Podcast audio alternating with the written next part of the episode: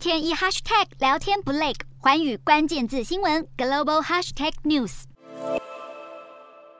力拼重振半导体产业，美国跟日本政府有共识。七月二十九号，美日经济和外交部长二加二会议更宣告，美日将会重启合作，研发生产两纳米晶片，并且喊出最快二零二五年开始量产。而一号，美国驻日本大使伊曼纽接受路透专访时更表示，由战略资产的考量出发，使美日正在寻求确保供应链的安全，来对抗中国的经济胁迫。伊曼纽点出，中国的行为模式是一旦对对方的政治表态不满，就会在经济上加以施压，像是二零一零年日中爆发钓鱼台主权纠纷，北京当局就限制对日本的稀土出口来报复，而美国有必要以经济奖励措施来加以应应。使得从能源、晶片到电池都成为美日合作的关键领域。伊曼纽除了透露有美国企业正考虑在日本进行与晶片有关的潜在投资，更爆料松下以特斯拉供应商之资，七月宣布选定堪萨斯州，将斥资四十亿美元新建在美国的第二座电池厂。而这项合作就是拜登访日时与松下的高层主管会谈后敲定的。此外，日本已经表示将会提供约七亿美元的资金，协助美国威腾电子以及合作伙伴凯霞控股，来提高日本厂的记忆体晶片产量。